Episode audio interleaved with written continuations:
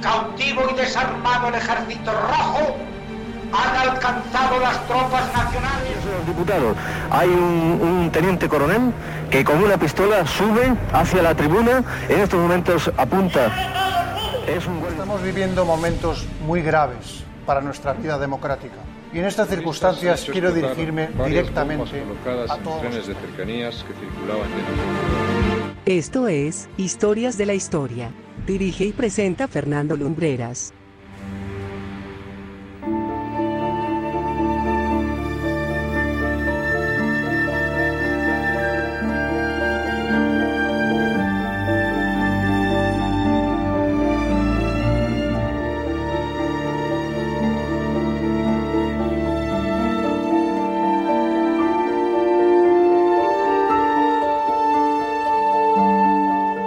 Muy buenas noches amigos y bienvenidos una semana más a Historias de la Historia. Los que seguís este programa semana a semana sabéis que soy amante de las grandes biografías, ya no solo de aquellas que relatan avances para la humanidad, sino también de las que son casi una aventura en sí mismas. Y la que os traemos esta noche es una de estas últimas.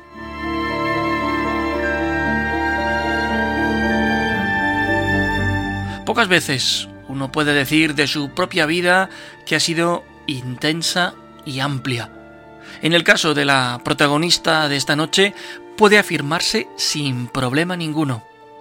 Esta es una historia singular de una mujer poco común, de una talentosa escritora cuya vida en determinados momentos de esta fue llevada al cine. Polémica, contestataria, heroica y rebelde, la historia del paso de Marguerite Duras sobre nuestro planeta no os va a dejar indiferentes. Preparaos para escuchar el relato apasionado, sí, de una vida disfrutada y sentida con intensidad.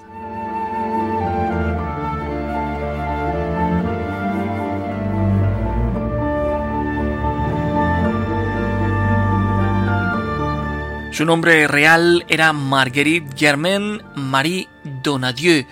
Vino a este mundo un 4 de abril de 1914 en la ciudad de Saigón, rebautizada, como ya sabéis, con el nombre de Ho Chi Minh, en Vietnam, que entonces formaba parte del protectorado francés de Indochina. Prácticamente su adolescencia la pasó allí, en el sudeste asiático, Confiesa en uno de sus libros más célebres que durante su adolescencia la comunicación con su madre era especialmente complicada. De hecho, con tan solo 15 años conoce a un comerciante chino de 26 y mantienen una apasionada relación que terminaría poco antes de 1932.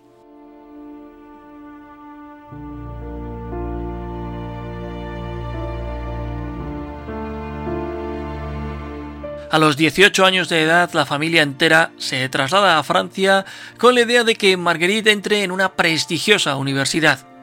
La gran obsesión de su madre era que se convirtiera en una respetable e instruida dama francesa muy del estilo de sus acaudaladas amistades. Sin embargo, la joven peregrina por varias facultades parisinas, lo intenta con las matemáticas, con el derecho y con las ciencias políticas, aunque finalmente logrará colocarse como una simple secretaria en el Ministerio de las Colonias.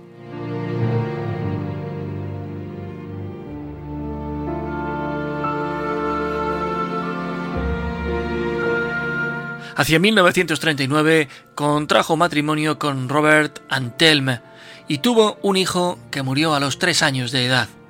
Sin embargo, un monstruo aún más atroz estaba cerniéndose sobre el mundo, Siento decir que la Segunda Guerra Mundial.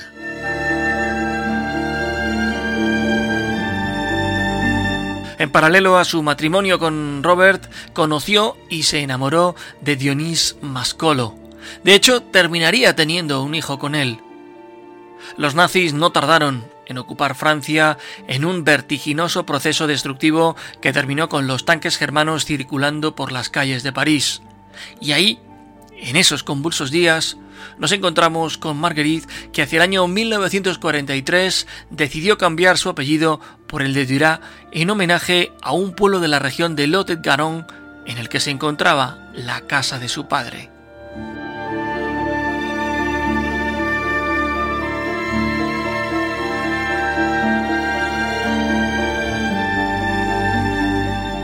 La Segunda Guerra Mundial en Francia se vivió de manera especialmente complicada con la aparición y el activismo de grupos de resistencia antinazis. Marguerite Duras y su esposo Robert formaron parte activa de uno de estos grupos y llevaron a cabo no pocas acciones contra los soldados alemanes. Sin embargo, en una de tantas acciones, los dos fueron emboscados.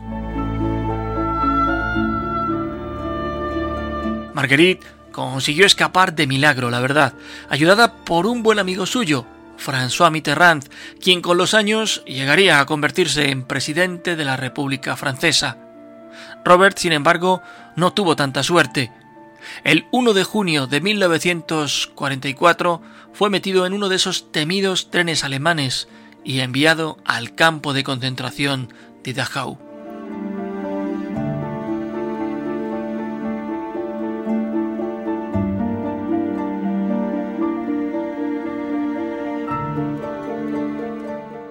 En 1945 termina la guerra y los campos de exterminio nazis fueron liberados.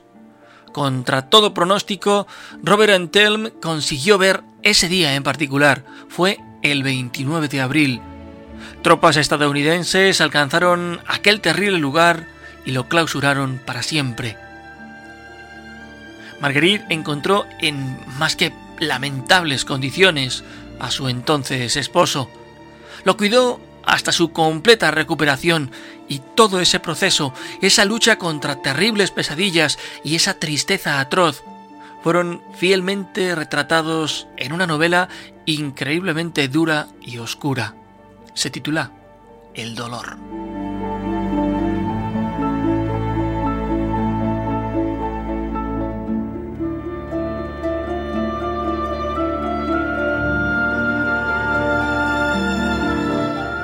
Al año siguiente, en 1946, Marguerite y su esposo se divorcian. Ella ya estaba con Dionís. A él la historia le perdió la pista para siempre.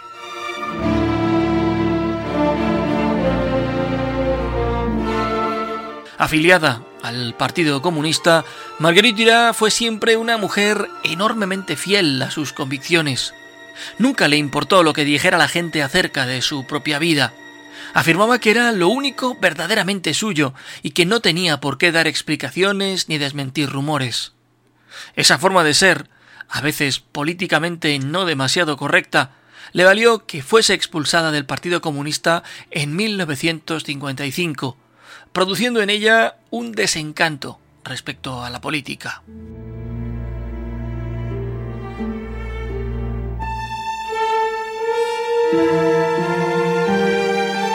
Sus primeras novelas habían aparecido en los años 1943 y 1944, pero en una Francia que la verdad estaba más preocupada por los estragos de la guerra que por la cultura.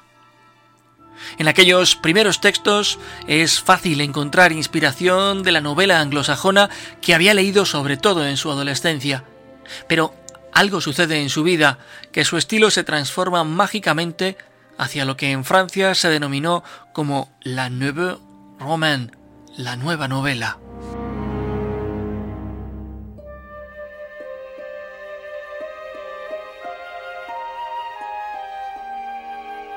Marguerite Duras fue, sobre todo, una escritora de memorias.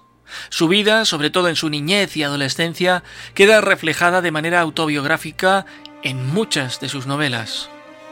La primera que realmente nos permite asomarnos a su niñez, vivida en Indochina, es Un dique contra el Pacífico, publicada en el año 1950.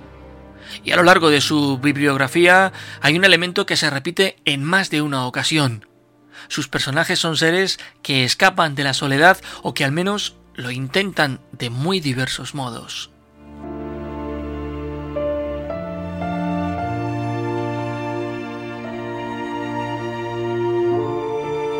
En el año 1959 incursionó en el mundo del cine como guionista. Escribió el libreto de Hiroshima Mon Amour, película franco-japonesa que dirigió Alain Resnais. El guion en forma de libro, en forma de novela, no se publicaría hasta 1960. En 1961 fue nominada al Oscar como mejor guionista por este trabajo, pero no consiguió llevarse la apreciada estatuilla dorada.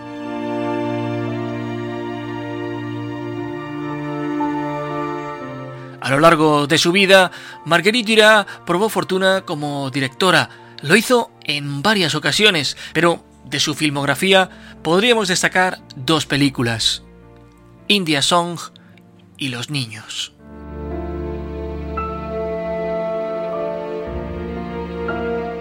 En 1984 publica la que es seguramente su obra más accesible, El amante, la escritora rebusca en su pasado, en esa etapa de su vida, en, aquella Indochina en la que con 15 años mantuvo un apasionado romance con un comerciante chino que prácticamente le doblaba la edad. La novela, magníficamente escrita, se tradujo a más de 40 idiomas y vendió cerca de 3 millones de ejemplares. De hecho, fue tal el éxito del libro que recibió el premio Goncourt y fue llevada al cine por el también francés Jean-Jacques Janot. También podemos decir que la novela no es enteramente autobiográfica. Hay elementos de la misma que fueron inventados por la propia autora, pero ella siempre reconoció que la historia fue real. El amante es la historia de un amor desesperante, inconmensurable y maravilloso que tiene que luchar contra las normas sociales de la época y que desde prácticamente el inicio de la novela casi podemos atisbar que está condenado a desvanecerse.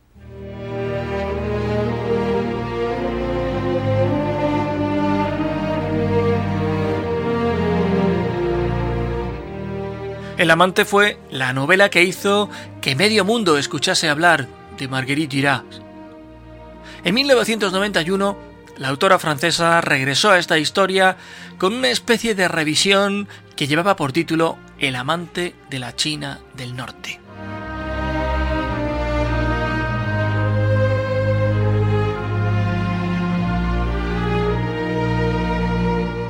La propia vida de la escritora es una novela sobre la que ella ha escrito sin cesar.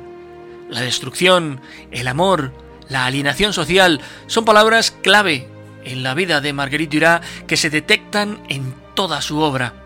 Una historia tormentosa, de soledad y de escritura, de palabras y de silencios, de deseos fulgurantes también. Un personaje ineludible en la vida de Marguerite Duras es su madre. El desamor maternal marcó toda su vida e hizo de ella un personaje controvertido en el que se entremezclaban las exigencias del corazón y los caprichos del cuerpo. Impetuosa y obstinada, tuvo tantos detractores como seguidores de sus obras.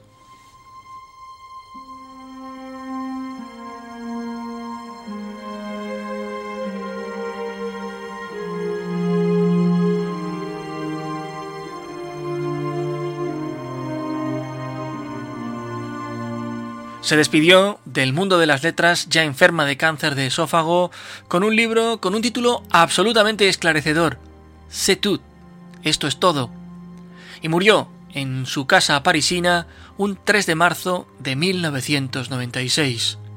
Podemos visitar su tumba en el cementerio de Montparnasse de la capital francesa.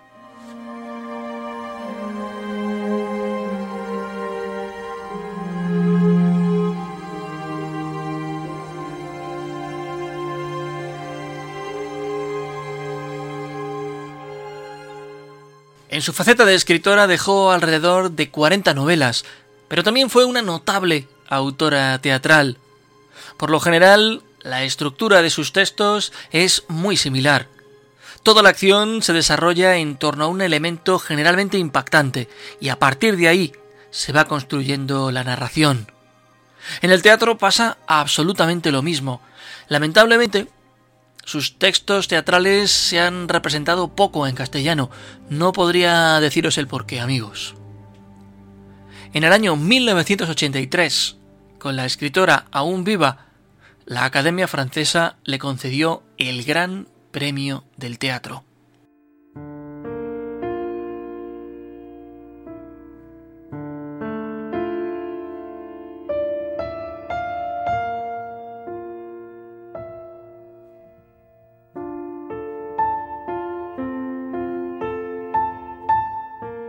Y esta es la historia de Marguerite Duras, una de las grandes escritoras europeas del siglo XX y seguramente la más importante e influyente de las francesas en la última mitad de esa centuria.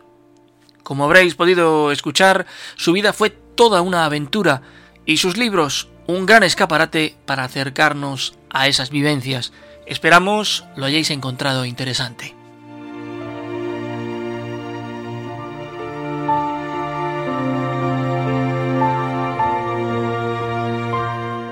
Nosotros volveremos el próximo viernes con una nueva historia, pero recordad que en el portal del programa, en Amazon Music y en Spotify tenéis todos los podcasts de los espacios que hemos emitido previamente.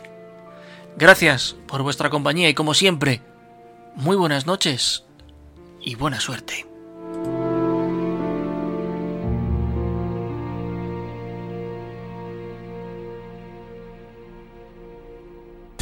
Viva Radio, tu radio de viva voz.